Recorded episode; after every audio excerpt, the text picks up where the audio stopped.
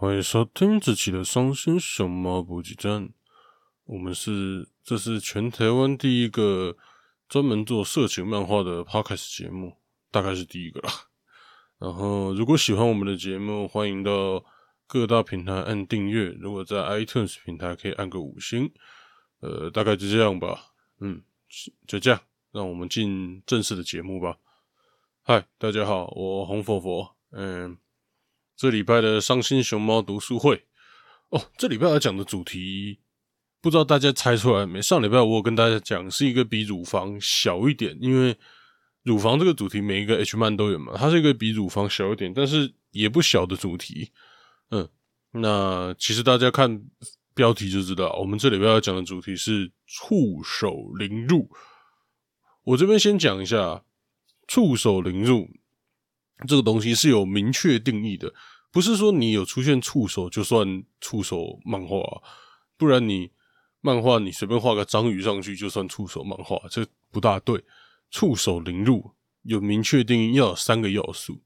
第一个要素是，不管那个触手是生物啊还是非生物都可以，但是你要是带状的，然后要是细长的，然后可以弯曲的，而且活动自如的。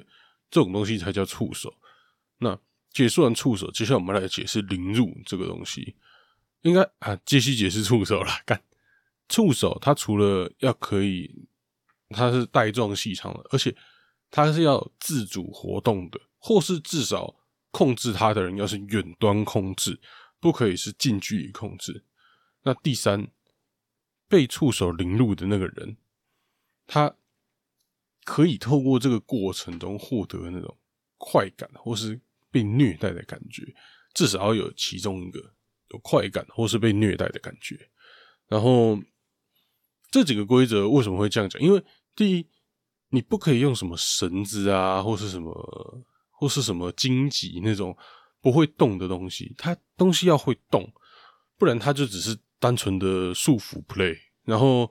不可以是近距离操控，要是远距离操控，原因是因为它如果是近距离操控的话，那个触手看起来就没有自主的意识，所以触手凌辱这个东西，重点就是要感觉像是那个触手本身去侵犯人，去让人爽，不是有人在控，嗯，要让人感觉是那个触手有自主意识。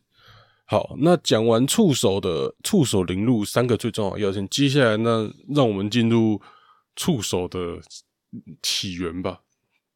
触手大家最直接的想法，应该就会想到什么章鱼啊、乌贼啊这类的软体动物，因为这种软体动物它没有骨头，然后又在那边地上丢来丢去，大家原本就比较容易把它联想到怪物之类的，像什么海底两万里啊。就是用大章鱼当怪物，然后像什么克苏鲁神话也有用到章鱼这个意象，然后近代一点像什么神鬼奇航这些的，也有用章鱼这个要素拿来当怪物的，拿来当角色要素的东西。那讲到这么多章鱼，那我们来讲讲最早的触手凌辱，最早最早触手凌辱拿章鱼跟。嗯，啪啪啪这件事情结合到底是谁？这个如果要看你的角度啦，如果对西方世界来讲，最早的他们最早了解触手凌辱这件事情，是一八一四年日本的一张浮世绘。那张浮世绘是就是那种情欲的浮世绘。那这个浮世绘就是章鱼与海女。章鱼海女这个浮世绘大概就是在讲一个章鱼跟一个海女呃开干。嗯，大概是这样啦。那张作品，那张名作传入西方哦，对西方的触手文化，哦，就哇，突然启蒙的说，哦，原来章鱼可以跟人这样吗？所以很多西方的触手研究都把这张图当成触手凌辱的起源了。但是其实章鱼跟海女，就是海女就是下海捕鱼的女生嘛，嗯，女渔夫嘛。但是其实这种类型的浮世绘在更早之前就有，大概在一七八几年的时候就已经有大概两三张这类型的作品。然后这些作品我都不能给你们看是什么，毕竟还是十八禁的，所以我会在叙述栏附上他作品的年代还有名称，嗯，大家就自己去搜寻吧。其实这些作品都蛮有名的，随便搜寻应该就搜寻到了。那触手文化透过浮世绘传到西方之后，接下来在二十世纪初期萌芽，就是一九零几年、一九二几年那时候萌芽。二十世纪初期，美国流行的一种刊物叫做廉价杂志。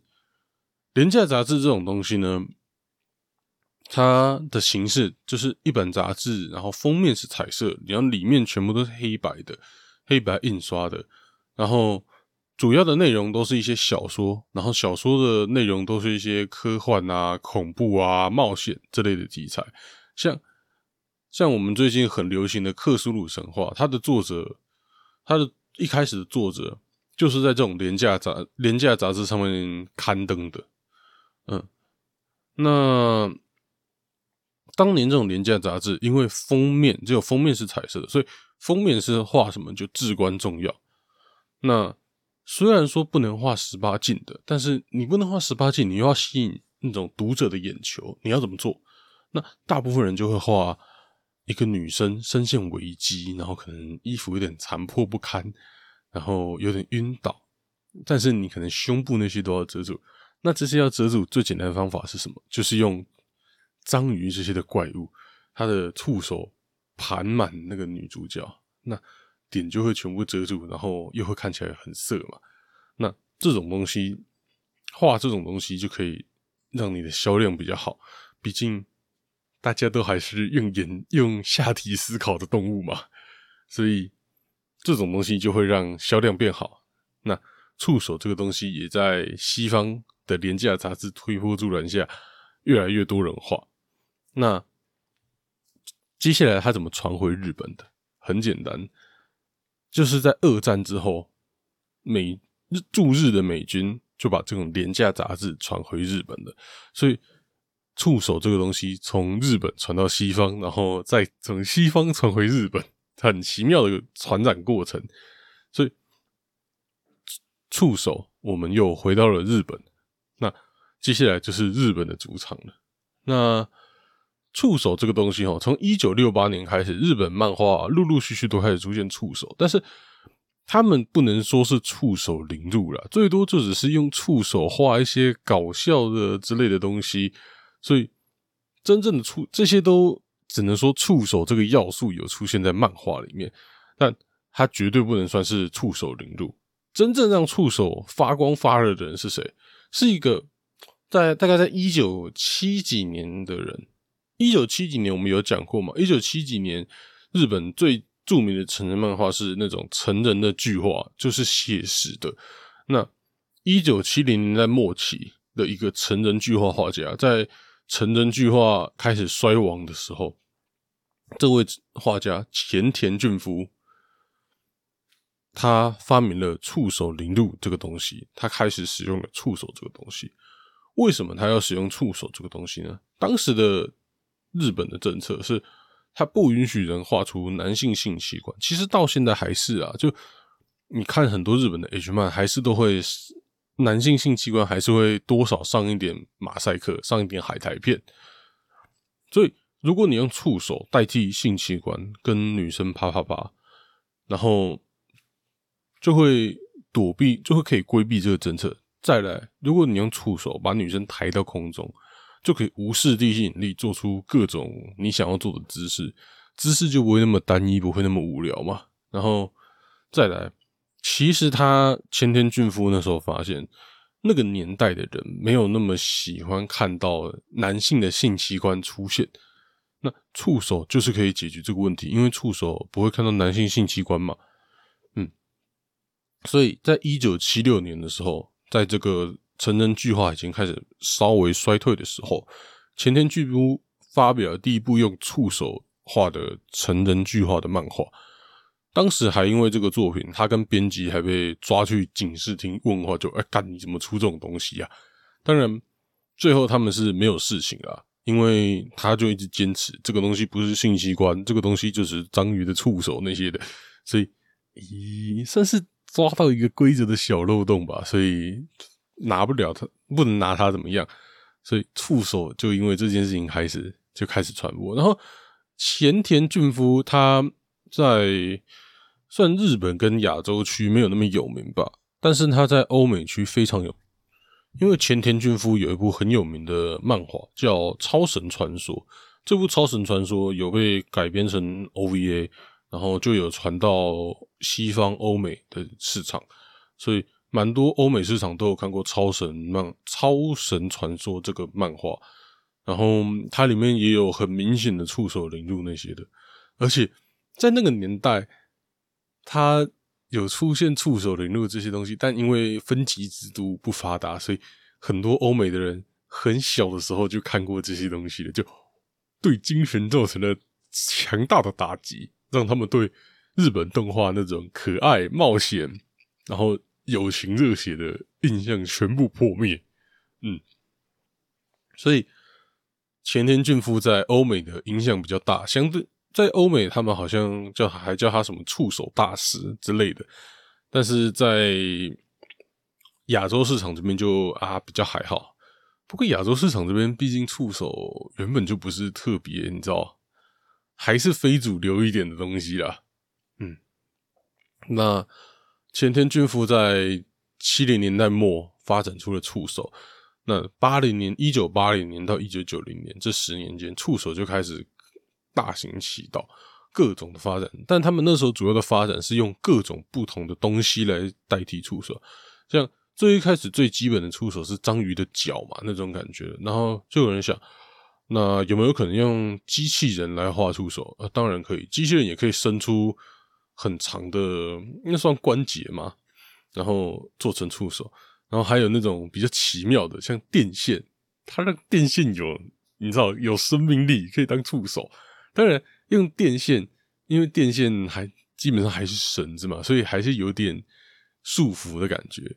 然后还有荆棘呀、史莱姆啊这种各种东西都有，然后甚至还有那种捕蝇草。该叫捕蝇草还是捕人草啊？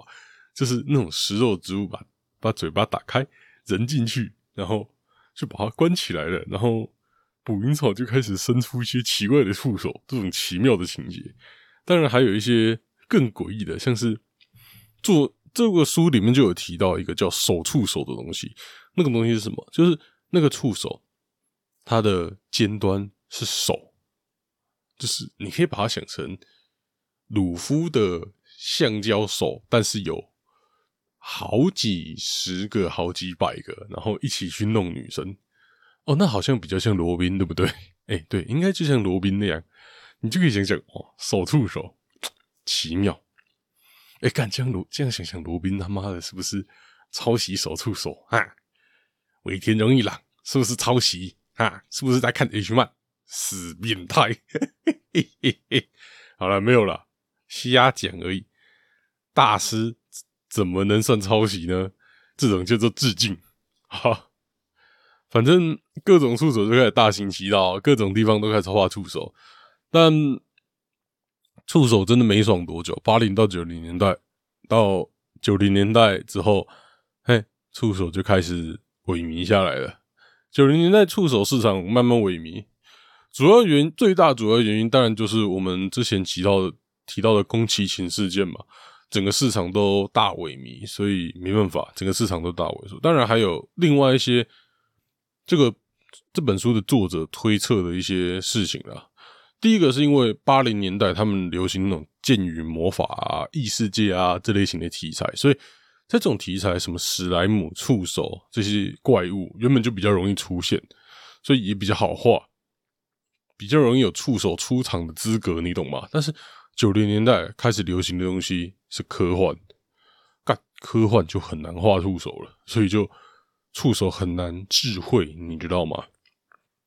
那所以九零年代末，九零年代触手原本就，其实那时候原本就没有很大，然后又开始慢慢慢慢的萎缩，但是到了九零年代末，我觉得九零年代末就是我们两千年这这段时间，其实算是一个。色情漫画市场大爆发的时代，色情漫画开始越来越哈扣，然后大家画的东西也越来越细分，市场细分越来越出来了，然后大家也画越来越多，像很多什么 Coming Mad 啊，什么什么快乐天那些，没记错的话，好像都是在那个时候，就九零年代末开始慢慢出现的。所以其实我觉得该怎么讲，我们算是生活在一个最美妙的时代吗？各种的不同的。H 漫都开始大行其道，然后法规也相对来讲没有以前那么严格。其实我算是蛮开心的。就如果我活在八零年代、九零年代，干我能看到的 H 漫都是那个样子，然后获得的管道又很少，然后大家画的又没有现在那么精致。我觉得我们现在这个年代可以看到这么多、这么棒、这么精致各种类别的 H 漫，我们真的应该感谢，就感谢这个时代吧。我也不知道感谢谁，感谢那些漫画家的努力，真的，真的要感谢他们。所以，请大家多多支持正本，好不好？这个月我又买了一本新的本本，好爽哦，嘿嘿。然后，两千年了之后，触手就大复活了嘛。两千年会复活的原因，我们刚刚也讲过了。我靠，自动完全就是大家会发现，妈的，为什么你又重讲一次？因为我他妈在看稿。我在看稿，然后我又把刚刚讲过的一次再念一次，智障，齐智儿。那后续触手变成什么样子，我们大家大概都知道啊。像触手越来越哈扣嘛，有人在里面产卵啊什么的，然后各种包袱。然后我身我目前看过，让我最印象深刻的一部触手神奇的触手漫画，我可以跟大家讲一下。那部漫画算是连载的啊。然后就有两个人，他们是恋人，结果男主角因为出车祸死掉，然后男主角出车祸死掉，醒来就发现自己躺在日本的那种资源回收处，然后意识过来发现，干，我是一个壁炉，不是壁炉，是那个桌炉吗？就是那种桌子，然后有暖气的那种桌子，那个在台湾不常见，但在日本算蛮常见的东西，然后。女主角三号因为什么原因就发现这个人是我的男朋友，然后他就把那个桌子带回去了。那第一步讲的就是他在跟那个桌子啪啪啪，然后那时候啪啪啪，我记得还是灵体，然后或是灵体到最后就生出了一些那个桌子就把嘴巴打开，然后伸出一堆触手，然后再开始玩那个女主角，就觉得哦。变触手本了，而且是桌子的触手本，怎么这么奇妙？然后第二部，因为女主角的妹妹发现，干这个桌子是妖怪呀，好恐怖。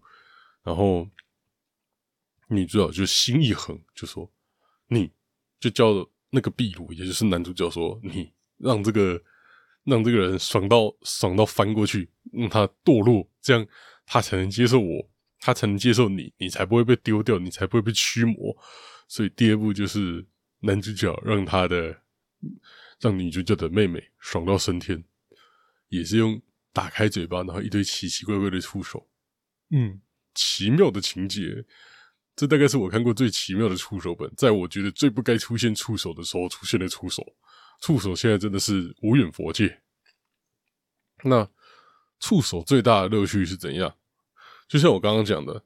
就是让被凌辱的对象，像我们刚刚讲的那个桌子，桌子凌辱妹妹，为什么会让她堕落？因为触手这个东西可以让被凌辱的对象有前所未有的快感。为什么可以让被凌辱的对象有前所未有的快感？我们想想，一般人最多就两只手加你一个鸡鸡加你的嘴巴，所以你最多最多。你可以同时挑逗的地方大概是五个，但触手不一样，他想挑到什么地方就可以挑到什么地方。乳房、耳朵后面、阴道、肛门、嘴巴、阴蒂，想挑到什么地方就挑到什么地方。所以这种刺激是一般人普通人做不到的。然后。他那触手身体上一堆黏液，这样黏滑滑的，咕噜咕噜的，这种前所未有的高潮，让人体验到前所未有的高潮，之后直接绝顶升天，甚至堕落，然后直接晕过去都有。像还有一种触手很常见，就是什么女骑士啊，然后什么王家女骑士，然后在那边跟怪物打架，然后 这种色情漫画的女骑士哦，几乎没有在打赢架的啦，然后被触手搞一搞，然后就堕落了。哦，五告赞，要求赞呢，真的好棒。所以触手，我觉得触手它某方面来说有。这种让女生堕落的场景，某方面跟 NTR 做的事情有点像，就是要让人堕落，让人沉溺在快感里面。那这种沉溺在纯粹的肉欲快感，这种让肉欲快感凌驾一切，就是就是这种作品的看点了。当然，还有一些看点是触手，看触手多屌，像什么机器人触手、壁炉触手，我都觉得哦，蛮厉害的。那最后我们来讲讲玩吞这个东西吧。玩吞这个东西哈，是真的比较奇妙的东西了。我先跟各位讲一下玩吞是什么。玩吞不知道大家有没有看过这种 H 漫，就是那个女生直接被一种迷之生物吞进去，然后被吞进去之后掉到她的身体里面，那她身体里面就长出一堆触手啊，长出一堆有的没的，然后甚至有可能会在会发现。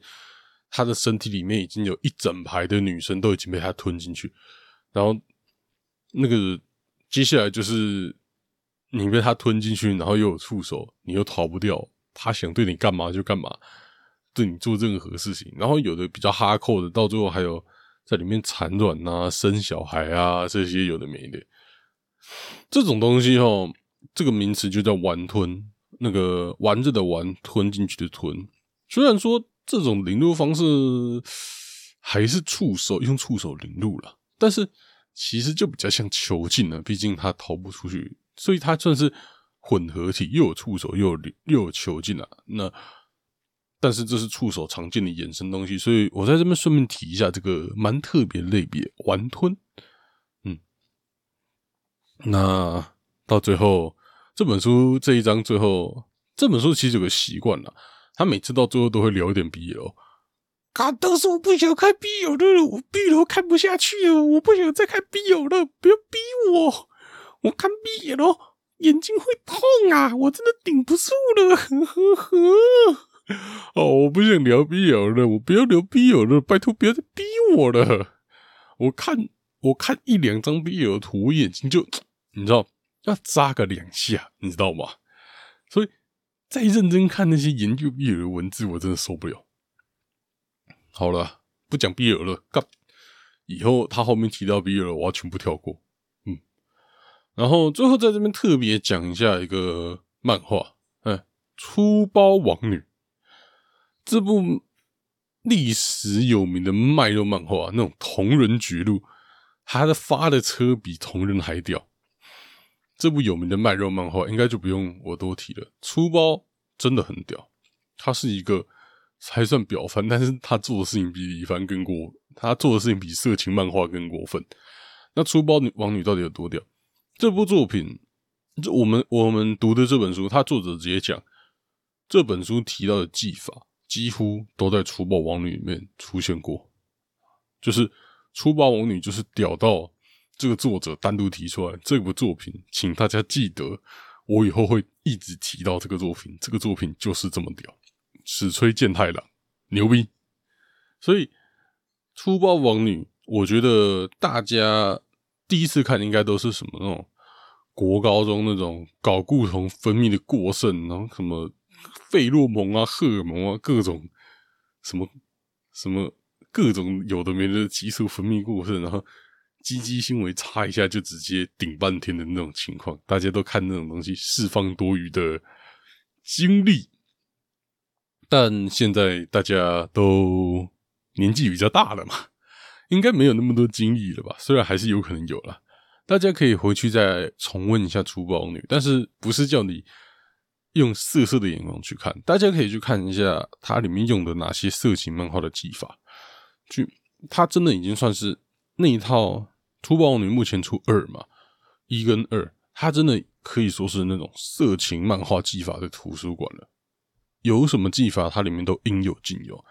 我觉得他可能史吹健太郎可能有意让各种的技法都在粗暴王女里面出现了，所以推荐大家重新去研究看看粗暴王女里面到底用过有用过什么技法，然后可以再来跟我分享。嗯，说不定哪天我们可以出一集读书会讲讲粗暴王女嘛，可能就不会一集一集讲，就是跟大家讲哦，这边有用到什么技法哦，这边也用到什么技法哦，这边不错哦之类的，绝对可以发现。新的世界，用不同的视角去看以前的肉番的。好，那最后跟大当然，大家有看到我 F B 贴的那篇文了吗？我不知道，其实我也我现在录音当下，我也不知道我什么时候会上传，我会不会准时上传？但我就先跟大家说声抱歉了，抱歉搞这么晚。我最近生活真的是糜烂，真的是糜烂，一直不想录音，拖到现在，真的是抱歉了。好了，那伤心熊猫读书会就到这边结束了。我们下礼拜同一时间继续跟各位在空中相见，拜拜。